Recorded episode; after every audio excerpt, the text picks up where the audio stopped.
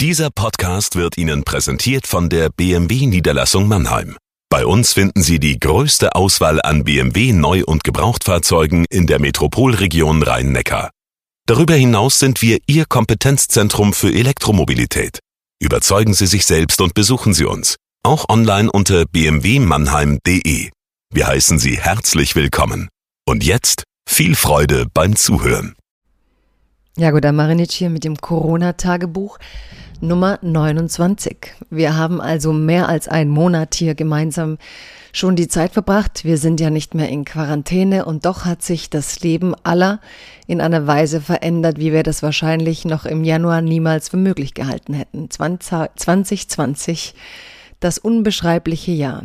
Gestern habe ich ein bisschen Weltflucht betrieben, man darf ja nicht mehr in Museen, und habe mir das Begleitbuch zur Ausstellung von Hannah Arendt im Deutschen Historischen Museum geholt. Das ist natürlich nicht vergleichbar mit einem Museumsbesuch, aber es gibt einem doch die Impulse und Anregungen, die man manchmal auch in diesen Zeiten sucht und braucht oder gerade auch in diesen Zeiten. Und darüber handelt das heutige Tagebuch über die Sache der sozialen Utopie, über die Hannah Arendt auch geschrieben hat.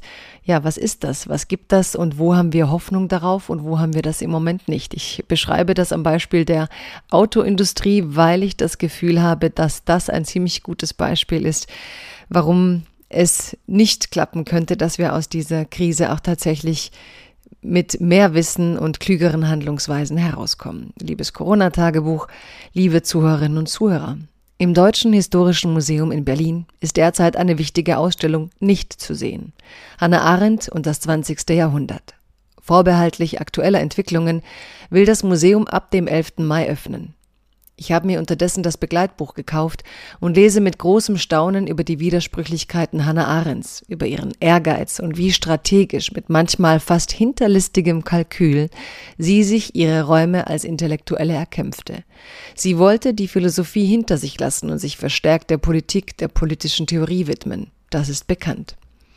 Hannah Arendt glaubte, so steht es in Elemente und Ursprünge totaler Herrschaft, der kurze Augenblick der sozialen Utopie sei nur bis zum Einmarsch Napoleons 1806 möglich gewesen. Ihre soziale Utopie war eine Gesellschaft des Dialogs, wie sie ihn in ihrem Buch Rahel Farnhagen zu beschreiben versuchte.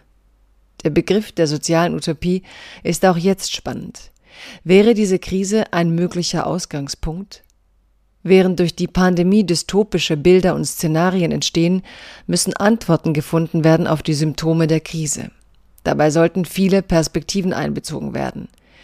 Wie das nicht geht, das zeigte die Chefin des Verbandes der Automobilindustrie, Hildegard Müller, in einem Interview mit dem Deutschlandradio. Sie fordert Staatshilfen für die Autoindustrie. Der Moderator Tobias Armbrüster verliert beinahe die Fassung. Boni sollen ausgezahlt werden. Die Steuerzahlenden retten die Dividenden für Aktionäre und Dieselautos sind die Antwort auf den Klimaschutz. Das von einer Branche, die noch nicht aus dem Dieselskandal heraus ist. Beim Autogipfel im Kanzleramt nächste Woche ist die Anwesenheit der Umweltministerin nicht vorgesehen. Wo sind die Umweltorganisationen? Solche Szenarien zerstören jetzt schon die soziale Utopie als Chance hinter der Krise. Die Jugendbewegungen für Klimaschutz sind Überlebenskämpfe. Wer jetzt das Dysfunktionale in die Zukunft rettet, verspielt die Zukunft. An Lösungen für die derzeitigen Probleme sollten die unterschiedlichsten Interessensgruppen arbeiten, nicht nur die mächtigsten Lobbyisten für die Eigeninteressen vorgehen. In diesem Sinn bleiben Sie gesund.